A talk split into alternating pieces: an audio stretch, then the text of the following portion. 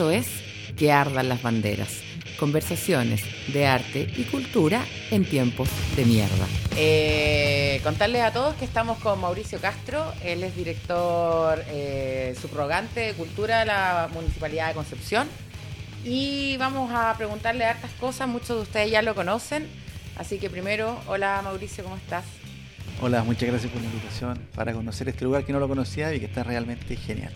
Sí, bueno, gracias igual por venir a conocer aquí el Teatro Bandera Negra. Ahora estamos en el Bar de Bandera. Nada, te queremos preguntar varias cosas en verdad, así que voy a partir por una muy central. Dale. ¿Qué está pasando eh, con la cultura penquista? ¿Qué eh, está gestionando? ¿En qué está la municipalidad con los artistas locales? Ya, hay tres preguntas en una. Sí. Eh, lo que está pasando en la, en la cultura en la ciudad. La cultura de la ciudad desde, mm, desde el punto de vista, lo puedes mirar desde el punto de vista de la cultura como una mirada amplia, ¿no? No solamente destinado al sentido de las artes, que es una parte fundamental de la cultura, desde un sentido del general, la cultura está en una, en una etapa de transición, podríamos decirlo. Comienza, creo que podríamos tirar el elástico hasta el 2019, creo que el estallido social marca un- el inicio de un proceso que hoy día en el cual hoy día estamos involucrados y que tiene un sinnúmero de variantes, ¿no? Está el componente social, está el componente constitucional, está el componente económico, está el componente cultural, entre otros muchos, sanitario, como, como obviarlo. Entonces creo que culturalmente la ciudad está en un periodo de transición, donde está terminando algo y están haciendo algo nuevo, que no tenemos mucha claridad de qué es lo que están haciendo, pero que va a ser producto de lo que seamos capaces de impulsar como comunidad, como, como penquistas, en función de poder cerrar un ciclo político, constitucional, pero que se arrastra del siglo XX, ¿no? ¿Cierto? Una serie como de valores que se arrastran y empezar a hacer parir uno nuevo que dice relación con todas las nuevas consignas, demandas sociales, de derechos que hoy día se están impulsando. Entonces, ahí hay como un gran paraguas que está impulsando una serie de cambios que son sistémicos. O sea, esta ciudad no va a ser la misma antes del 2019 a lo que va a ser el 2022. Y, eso involucra a distintos sectores. Desde el punto de vista de lo cultural, cuando nos acercamos más al punto de vista como de la creación, la creatividad, involucramos también las artes ahí.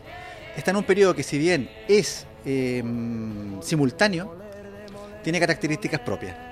Eh, en el sentido de que eh, es una actividad, un sector que está muy golpeado por lo que está pasando, creo yo, desde el punto de vista de su vinculación con el engranaje económico y su vinculación con la comunidad. No solamente lo económico, sino cómo tú te vinculas con la comunidad. Por lo tanto, es, eh, ha disminuido su vinculación desde el punto de vista de lo presencial análogo, que era lo que estábamos acostumbrados antes, ir a un lugar, consumir algo, ver teatro, escuchar música, ver danza, que, que te decía relación con lo presencial, y donde, desde el punto de vista de, lo- de la transacción comercial, era análoga, ¿no? Yo entro, te pago Claro. y se mueve la carretilla, y se mueve, y se mueve todo el... Y ahí había un ecosistema, había una comunidad cultural, social, artística, que de alguna otra manera giraba en torno a ella, desde el punto de vista de la vinculación con las personas, pero también desde el punto de vista de la generación de recursos que permite ir motivándola, empujándola más. Creo que eso hoy día el sector está muy golpeado, muy golpeado. Hubo un cierre de sala, eh, hubo un retroceso del público hacia los espacios que después se vio eh, enfrentado duramente a lo que fue la pandemia. La pandemia, cuando recién estábamos como ajustándonos, preparándonos para lo que iba a ser marzo, con su discurso de, constitución, constituyente, feminista, de cambio epocal, se vio enfrentado al tema de la pandemia que movió todo el tablero. Alejó el tablero, ¿no? Cambia prioridades desde el punto de vista como de las personas, de las políticas públicas, desde los creativos, de las... Mueve nuevamente el tablero, eh, por lo tanto, pero lo mueve, yo creo que lo hace retroceder aún más. Si es que yo pudiera como graficarlo si fuera un tablero de ajedrez. Claro, eso. ¿Cómo, cómo lo, cómo lo- Como si fuera un tablero de ajedrez Ya, perfecto, o fuera un juego entiendo. lúdico, ¿cachai? Toma las piezas y las tira para atrás. Porque cambia la mirada y un poco vista las prioridades en un primer momento. ¿Cómo nos enfrentamos a esto? ¿no? No estábamos preparados, nadie estaba preparado para esto. A pesar de que lo que estaba pasando en, en Asia y lo que pasó- empezó a pasar en, en Europa, eh, con las experiencias de pandemia que habíamos tenido en las últimas décadas, como que siempre como que dijimos, esto no va a pasar y si pasa va a ser circunstancial. Pero no. Fue, O sea, no, claramente nunca medimos y nunca pensamos que iba a ser tan largo. Claro. Eh, o sea, nunca pensamos la- la- lo que iba a significar. Creo que, claro, pandemia era como. Yo lo había leído en los libros, lo había visto en la tele, pero no, no tenía idea de lo que era una pandemia. Nadie estaba preparado para relacionarse, para enfrentarla. Claro. Pero para lo que sí que no estábamos preparados era para sobrellevarla. O sea, todo lo que hemos vivido este año ha sido un proceso de aprendizaje que nos va a marcar por generaciones. Así como el 2010 marca un sismo desde el punto de vista tectónico y que hoy día la gente se sigue juntando. ¿Y dónde? Se juntan dos personas que no se veían. ¿Dónde eres tú? De Concepción. Ay, cuenta tú. Cuéntate una historia. Después, y al rato va a salir el terremoto, qué te pasó, cómo lo hiciste, ta, ta, ta, ta. El 2020 va a ser igual. Va a, ser- va a dejar una marca, una cicatriz en- Sí. desde el punto de vista emocional, desde el punto de vista social, desde el punto de vista cultural. Y va a ser, van a haber 10 años, una década completa entre un sismo y el otro. Un sismo tectónico y un sismo sanitario, si es que lo queremos enfocar Sí, claro. desde ese punto de vista, pero que después comienza a tener ramificaciones hacia lo más específico.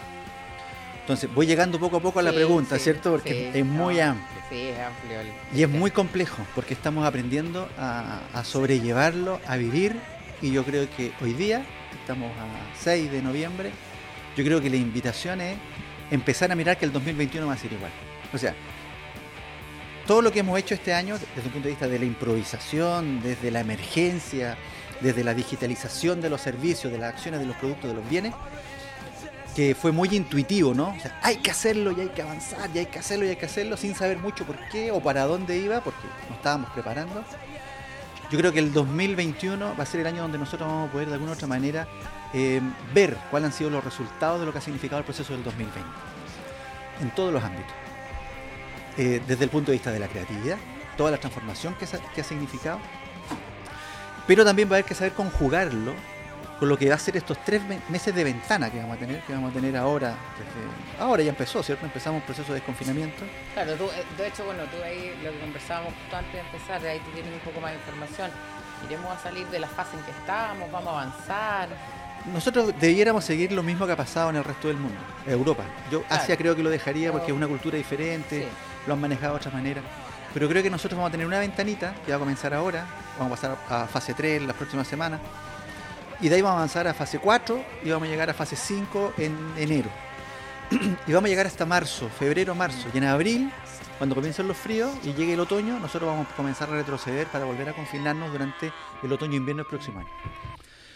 Es un poco lo que yo estoy viendo, porque es lo que está pasando en Europa hoy día, con las culturas que son más parecidas a nosotros que la española, Estamos ¿no? como copiando el modelo de los españoles, digamos, claro, sí. Que es un poco lo que Sí. tenemos mucha vinculación y es muy probable que nos pase lo mismo y deberíamos estar preparados para que nos pase lo mismo, para que la segunda ola que viene eh, va a ser diferente, pero va a ser muy fuerte.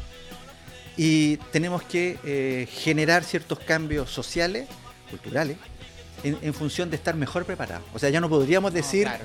chuta, me pilló de no, no pensé que iba a pasar. Yo pensé que íbamos a volver a ser como antes. El, el modelo de bar, de O sea, teatro. Nada va a volver a ser como No, antes. Yo pues, creo nada. que eso es algo que la gente tiene que empezar a entender. Y no solo del punto de vista sanitario, sino que todo, todo cambió.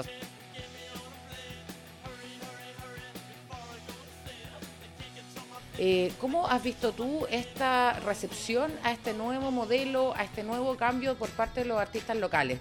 ¿Tú crees que los artistas de Concepción eh, están abriendo su mente a digitalizar eh, de cierta manera su trabajo o todavía tienen cierta reticencia a, a poder eh, dar ese paso? Es un trabajo en conjunto. El, para cerrar un poco la idea, Sí, dale, dale. ¿sí? Discul- disculpa que me, como que me extienda Sí. en ese punto. Sí, está bien. Pero el, yo creo que es un, es un cambio epocal, es un cambio de mentalidad y es un cambio desde el punto de vista de cómo nosotros convivimos. Es un cambio comunitario.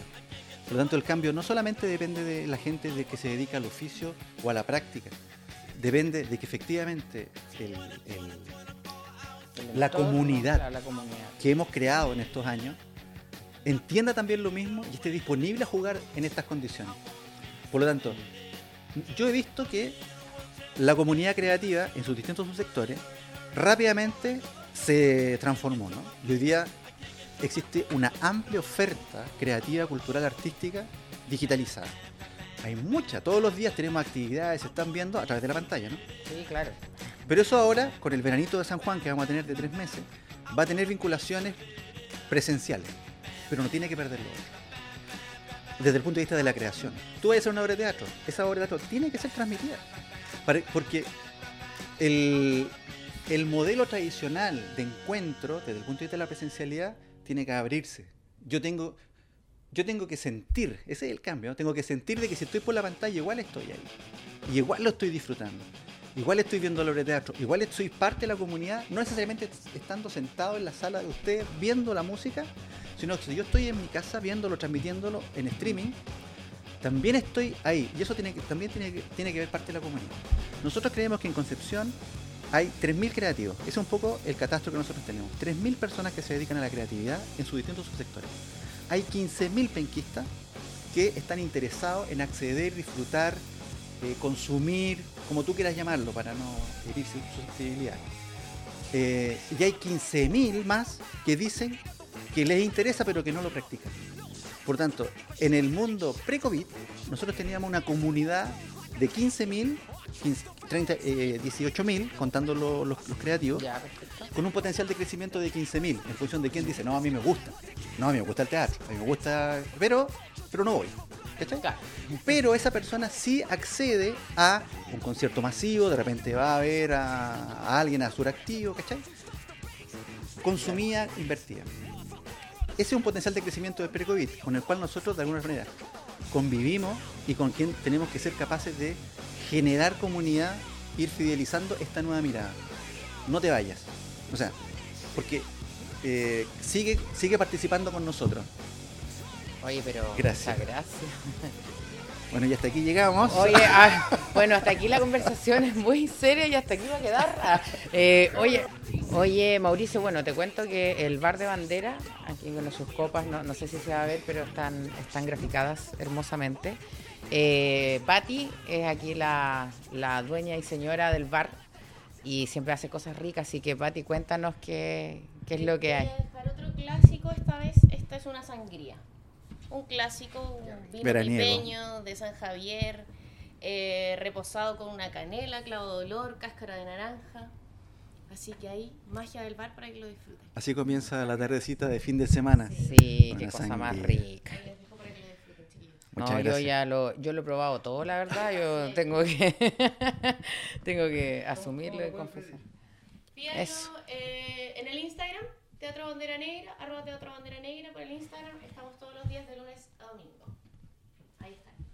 Ya saben, así que aquí en el Instagram de Bandera se puede pedir todo esto, hay muchos más. Son todos ricos y todos curan. ¿Y todo, te lo van a dejar a la casa? y los podemos ir a dejar a la casa o pueden venir a retirarlos al bar. Genial. ¿De eso estábamos hablando? De eso estábamos hablando. Precisamente. Precisamente. ¿Viste? O sea, imagínate que esto antes del 2019 era impensable, que un bar te manda el copete para la casa. ¿Cachai? Pero ahora tiene que ser así. Y en la medida que tú vas generando comunidad con quien te lo compra y vas, generando complicidades de que, se, de, que se, de que sientan de que el salir adelante todos depende también de que cada uno asuma esa cuota de responsabilidad. Porque sí, claro, obvio. El tema sanitario es un tema lo, estaba recién conversando con la gente de Almacén Editorial, que vengo de allá. Em, primero es un tema personal, es sanitario, pero la responsabilidad es personal. ¿no? Entonces, en el cambio epocal, en el cambio cultural, también las responsabilidades son individuales. el, nuevo Chile que estamos construyendo parte también de asumir que es una oportunidad para cambiar uno en función de las cosas que uno cree que en el contexto de constitución y de nuevos derechos de nuevos desafíos también tiene que ver con la forma en que uno personalmente eh, lo ve y se vincula a la creación de, comunidad del Bar Bandera Negra. Oye, Mauricio, salud. Salud. Salud porque esto no, no vamos a estar con C aquí, no corresponde. Yo... Muchas gracias, gracias Pati.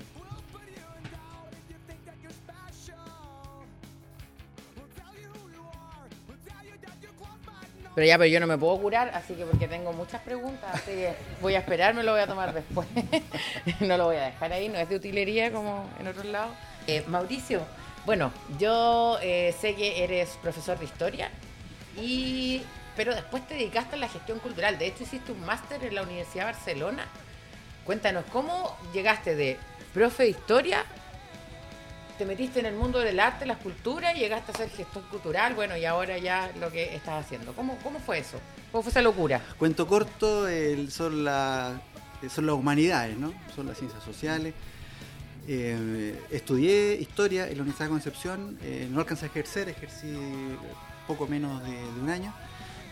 Eh, y después decidí dedicarme, quizá un poco por, lo casual, ¿no? Tenía algunas habilidades desde el punto de vista de la música, pero, pero no, lo mío no, no era eso. sí me gustaba mucho la docencia, pero el, proceso era la educación pública, que es lo que, lo que, lo que me gustaba. en los 90, cuando yo sé, siglo pasado, estaba en una situación, no sé si peor que ahora, pero, pero claramente no iba a poder desarrollarme desde el punto de vista de lo que uno quería generar, ¿no? Que era generalmente hacer, siempre uno quiere generar un aporte en algo. Claro, obvio. Así que ahí eh, dejé la docencia y por, un poco por casualidad empecé a, escribir, eh, de ahí me dediqué al audiovisual, hice películas en, digital, hice también películas en celuloide, después avancé, hice teatro, por eso que, que señalaba una, creo yo que de todas las disciplinas la que más me representa es el, teatro. Hice varias horas de teatro como productor, hice, produje discos de música y de ahí empecé a avanzar un poco a los eventos, ¿no? Como productor de eventos y ahí empecé a hacer ferias del libro, festivales de teatro, festivales de jazz, festivales de música. Y de ahí ya se empezó a transformar en un trabajo. Empecé, empecé a ofrecer servicios de producción a instituciones y ahí se empezó a formalizar, creé una empresa que se llamó Gestión Urbana también. y a partir de eso después empecé, trabajé en Artistas del Acero como productor a partir de todo lo que estaba haciendo. Y después dije que había que, me di cuenta que tenía que estudiar, que no solamente el oficio, tenía que tener otras miradas. Hice un diplomado en gestión cultural en la Universidad de Chile. Hice un diplomado online en la Universidad de Barcelona de Política Pública. Y ahí ya dije lo que había que hacer ahora era, en una ciudad como Concepción, lo que había que generar era política pública cultural en función del sector creativo, porque si no era muy complicado. Así que ahí me fui a estudiar a Barcelona, estudié en Barcelona y después me ofrecieron venir a, rearticular el trabajo cultural del municipio de Concepción, yo vivía en Barcelona, me invitaron al proyecto, eh, un proyecto muy bonito de tomar una idea que no existía, el área de cultura en el municipio, e impulsarlo hasta crear una dirección de cultura que hoy día tiene presupuesto, que tiene infraestructura, que tiene personal y que tiene mejores herramientas para poder apoyar a las personas y creativos que se dedican a la, al quehacer. No es rol del municipio hacer eventos ni hacer actividades artísticas. El rol del municipio es generar las condiciones para que las personas que quieran desarrollarlo de forma profesional, que quieran desarrollarlo como un complemento, o las personas que quieran disfrutarlo, tengan mejores capacidades, puertas de acceso para que eso suceda. Y eso es lo que estamos impulsando ahora desde la municipalidad y la dirección de cultura.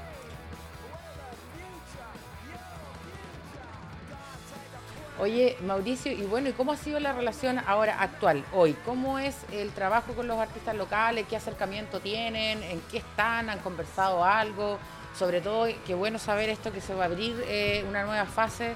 Eh, ¿Qué es lo que se sabe? ¿Qué es lo que se viene? ¿Qué es lo que se ha hablado con los compañeros artistas de la zona? Hemos hecho un trabajo durante todo el año, desde marzo a, la fecha. Un trabajo que comenzó primero en rápidamente reconvertir ¿cierto? los servicios análogos a digitales, desde el punto de vista de las tres infraestructuras que manejamos, que es el CAC, que es una escuela artística, los, 500 niñas y niñas que ahí estudian, eh, transformarlo a clases digitales, que lo hicimos ya en abril y ya estábamos funcionando. El C3, que es una infraestructura destinada al, fomento de la economía creativa. Eh, también y el Punto Cultura, que es un centro de formación cultural, junto con una sala de exposiciones de arte contemporáneo, también creando una, galería online, puntocultura.cl. Em, y después de eso comienza un proceso de planificación de un plan de emergencia que pueda responder a las nuevas necesidades que, existen en el sector, que son un poco las que estamos diciendo, pero que eh, desde el punto de vista de la, reactivación cultural tiene un componente económico que eh, es fundamental, o sea que es importante, no es más importante que otro, pero es igual de importante que lo social, lo económico y lo medioambiental.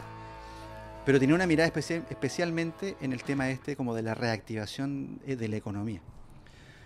Entonces hicimos un proceso de eh, planificación participativa donde definimos 18 acciones que íbamos a realizar en los próximos nueve meses, que ya empezamos a realizarlas, y que son las cosas las cuales el municipio se compromete a realizar para el sector específicamente de los creativos, creativas artistas.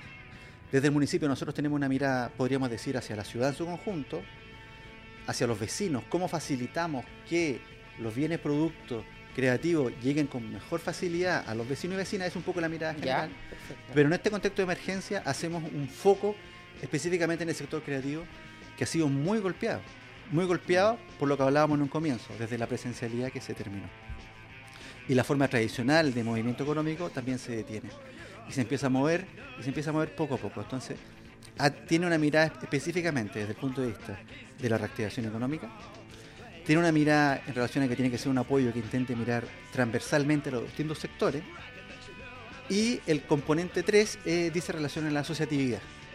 Creemos nosotros, en el mismo sentido de la creación de comunidades, que creando comunidad asociativa de los distintos subsectores existe mayor posibilidad de subsistir, de aguantar, de darle resistencia a lo que está pasando.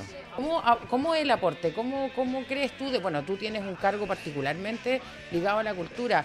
Eh, ¿Cómo crees tú? Pues, no sé, ¿hay alguna propuesta? ¿Hay algo como decir, sabes que mira, no te puedo decir que esto va a funcionar porque en realidad sería irresponsable? No tengo la fórmula porque estamos claros que nadie la tiene. Pero, pero desde ese punto de vista, si ya eh, el tema de trabajar en comunidad es súper importante, ¿cómo empezamos a integrar a la comunidad a que empiece también a valorar el arte local, a, consumir cultura local, por ejemplo, desde la municipalidad, no sé, dentro de la programación que tienen, eh, le están dando prioridad a los artistas locales por sobre los artistas, no sé, de Santiago o extranjeros? ¿Hay algún plan que apunte hacia allá? Nosotros, desde la Dirección de Cultura, nosotros podría yo decir, me puedo equivocar en el porcentaje, pero yo creo que un 98% del presupuesto está invertido en los habitantes creativos de la comuna. Nosotros creo que todos los años, no, debe ser, no debe ser el 98, debe ser un poco menos, porque nosotros apoyamos el Santiago Amil, que viene con obras de afuera, pero también hay obras locales. El resto de toda la programación podríamos decir que es realizada íntegramente con creativos locales. Eh, intentamos gastar cada peso, lo intentamos gastar en la comuna y en la gente que realiza. El municipio no tiene un porcentaje tan alto como el que tenemos nosotros, porque nosotros lo tenemos declarado como un valor, ¿no? O sea, nosotros es un sello, no vamos a gastar todo aquí. Pero el, gran grueso del presupuesto municipal también se invierte. a mitad de año, en agosto, hubo una polémica en función de una contratación de cachureo Em, pero se generó mucho, mucha de Hecho, los compañeros ahí, actores, lanzaron un comunicado y fue bien, fue bien ahí mediático. sí, sí, sí. Y hay que reconocer, nosotros del municipio reconocemos que fue un error haberlo hecho. Eh, desde el punto de vista del mensaje que se entrega, porque tú puedes contratar a cachureo, pero si contratas a cachureo tienes que gastar la misma cantidad de plata en artista local. Eh, en ese momento, que eh, es una actividad que, que si bien tiene un público, tuvo muy buena recepción, mucha gente lo vio y todo, generó mucho daño. Mm. Un mensaje confuso y equivocado en el sector creativo, ¿no? Con el sentido de la municipalidad gasta la plata en cachureo y en vez de, Entonces, mm. eso fue un error. Y el, acuerdo que se tomó desde ese momento fue que, si bien hay que priorizar lo local, como siempre se hace, no se puede cerrar la puerta a que otra artista de otro lugar venga a la comuna, no contratarlo, pero sí, cuando hay una actividad que tenga un invitado mm. de afuera, tiene que tener una contraparte en las mismas condiciones que arte local.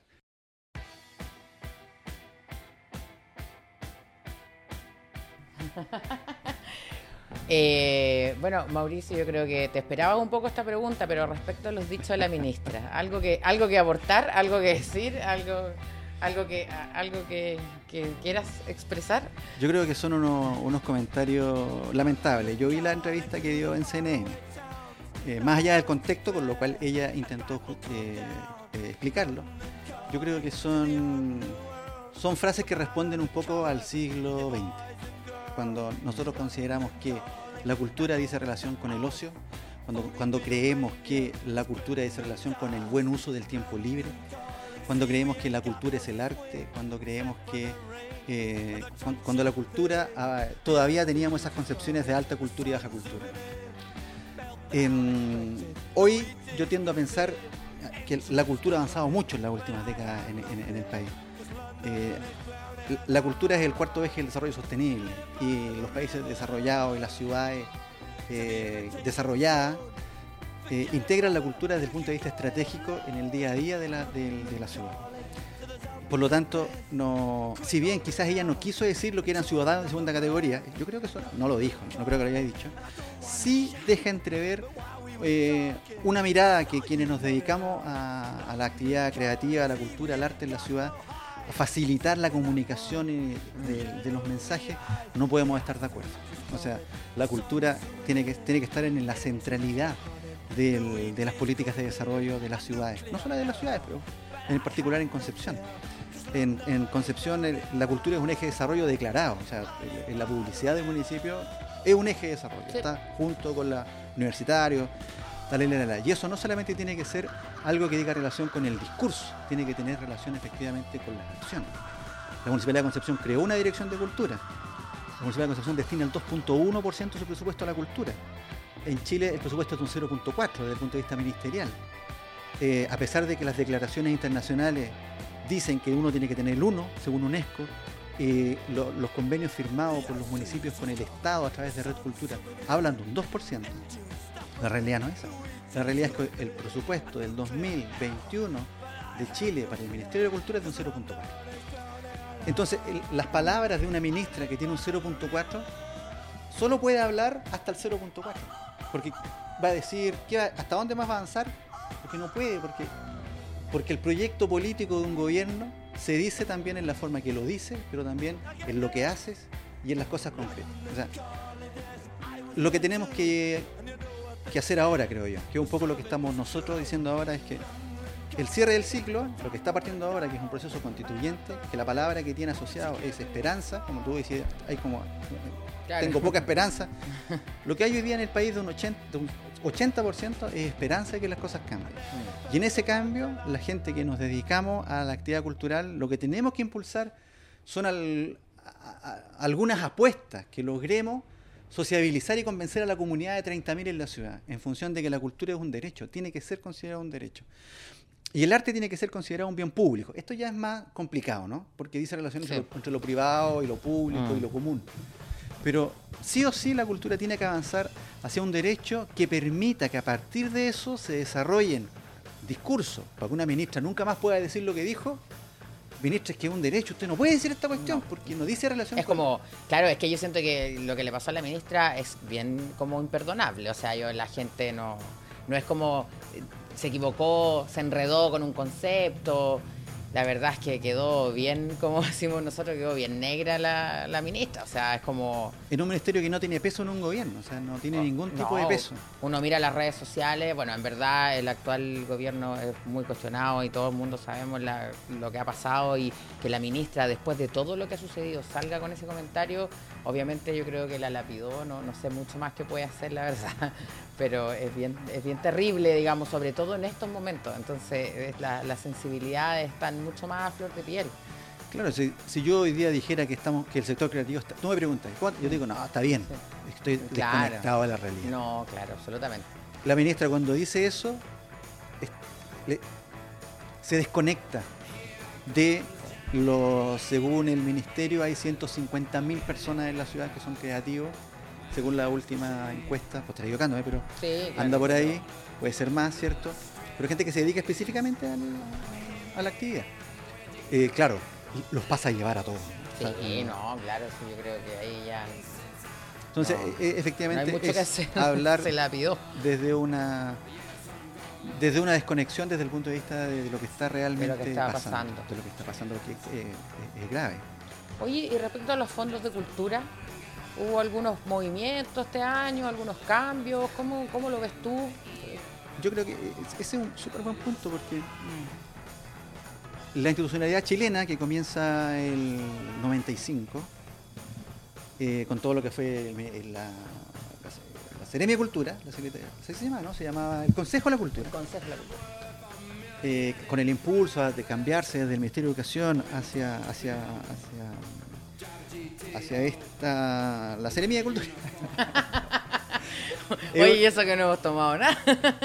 es que ya, como ya es ministerio, me, olvido ya del, Consejo de la Cultura, pero que avanzaba hacia un ministerio. Em, lo que apuntaba, creo yo, eh, era efectivamente a hacer la transición de lo que se entendía en los 80, de lo que la resistencia artística de los 80 a institucionalizarla en los 90. Y eso utilizó como principal eh, instrumento, herramienta, el fondo concursable. Y el fondar se, transformó y sigue siendo hoy día una de las principales políticas públicas del gobierno para el sector. ¿Y qué es lo que es el fondar? Es un fondo concursable, competitivo. En función de yo pongo recursos y como la demanda es más que la oferta que yo puedo tener, hago concursar para que los mejores proyectos obtengan eso, lo cual es una lógica lógica, pero que dice relación también a, eh, podríamos decir, a, al, liberalismo en, el ámbito de la cultura. el modelo económico que yo tengo para el zapato, para el textil, para la metalmecánica, ta, ta, ta, se replica en el sector creativo con conceptos como la industria creativa, Que, son como lógicas de, homologar sectores eh, productivos, creativos, con sectores tradicionales económicos, a partir de que la competitividad va a ser lo que va a hacer generar que ese, segmento se desarrolle. Yo creo que cumplió un ciclo, creo que el Fondar permitió dotar de recursos a un sector que, fue creciendo paulatinamente a medida que había más recursos, más gente que ingresaba al sector, y permitió desarrollar iniciativas muy valiosas y, permitió darle la estructura que hoy día tiene el país. Pero creo que al igual que el modelo económico, eh, cumplió un ciclo también. Y, lo que hay que ahora comenzar a ver es que la competitividad no puede ser exclusivamente la forma en la cual nosotros tenemos que impulsar los procesos de desarrollo. Los procesos de desarrollo tienen que tener un componente colaborativo, que es el que estábamos diciendo antes. Claro, que hablábamos al inicio. Tú no tienes que necesariamente entrar a competir por los fondos y lo digo en una forma práctica, una de las 18 medidas que nosotros vamos a implementar dice relación al FAIC, que es el fondo concursable del municipio. Yo no digo que el FAIC no sea competitivo, es competitivo porque tenemos 34 millones de pesos que ponemos a competir a la gente. Pero ¿qué pasó ahora? Es que en el proceso de planificación del plan de reactivación se nos dijo, es que ya estamos cansados de competir. Entonces nosotros estamos ahora en un proceso de, de cambio del FAIC que incorpora dos elementos nuevos. Para el 2000 21, que además se va a adelantar el FAIC para, ah, para que no sea en abril, lo vamos a adelantar ojalá a marzo, para que los recursos estén antes disponibles. Si lo podemos sacar en febrero lo veo difícil, pero lo vamos a intentar. Vamos a duplicar el fondo para el FAIC, vamos a poner 60 millones de pesos para el fondo para el FAIC. Pero no solamente eso, vamos a abrir una categoría de colaboración. Hoy día el FAIC, tú postuláis y, ah, postuláis a 2 millones de pesos y ese es el techo. Claro. Entonces todos postulan por 2 millones de pesos. La innovación que va a tener el próximo año es que si yo, agrupación Bandera Negra, me junto con el bar del frente aquí, el peruano, ah, como me junto dos, puedo postular a cuatro. Ah, Entonces, puedes desarrollar otro tipo de iniciativa que busque colaboraciones entre distintas agrupaciones. Pero que esas agrupaciones tengan un premio también. O sea, que, se, que se fomente, que se incentive. Porque claro, podríamos decir, júntate y postular los mismos dos. Si vais solo, tenéis dos. Pero si vais con otro más, Puede ser los cuatro, podías aspirar a más recursos.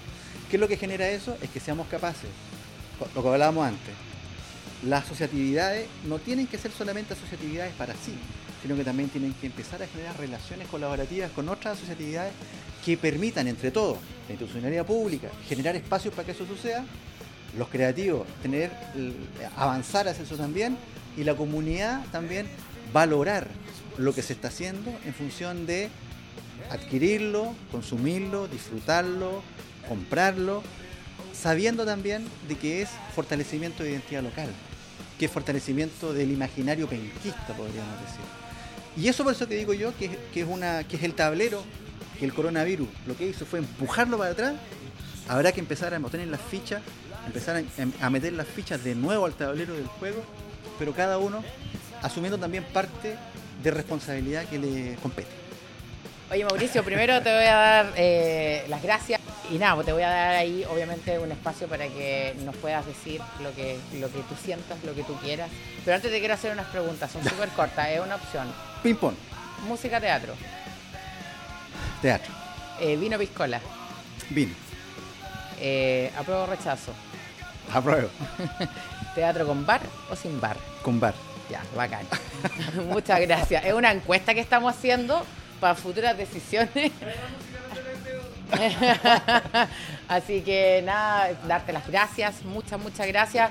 yo primero quiero agradecer la invitación, primero. Segundo, felicitarlo. Creo que el lugar está genial, creo que está muy bien ubicado, creo que está muy bien pensado. Creo que mm, quien, hemos podido disfrutar de estos espacios en otras ciudades es un espacio que hacía falta. Eh, lo último, yo eh, participé, fui a, un, a, algo similar que intentó hacer Felipe Innocenti en la década anterior en ah, Barro. Amigo mío, Felipe, además. Que puso un, teatro, ¿cierto? En un, al lado allá, casi al llegar a, Serrano. Urbania. Urbania. Yo estuve cuando lo echó a andar estuvimos con obras de teatro ahí, hicimos fiesta, bailamos, lo pasamos bien, pero el modelo eh, después no, funcionó y a los pocos meses fracasó. Y yo y veo este lugar y sé que mantiene el mismo espíritu, pero a este le va a ir bien. A este le va a ir bien porque eh, hemos, hemos, hemos crecido, la ciudad ha madurado y porque hoy día la ciudad tiene soporte para que espacios de estas características se multipliquen en distintas partes de la ciudad. Hay muchos, hay muchos bares, lugares en la ciudad, pero espacios que mezclen tan directamente producción artística creativa con bohemia, con noche, con diversión, con cultura, son los que tenemos que ahora empezar a impulsar más y más. Así que yo lo felicito y encantado vengo en fase 3, vuelvo, seguro. Pero por supuesto, aquí el bar va a estar abierto, así que muchas gracias. y salud. Salud, gracias por la invitación. las banderas.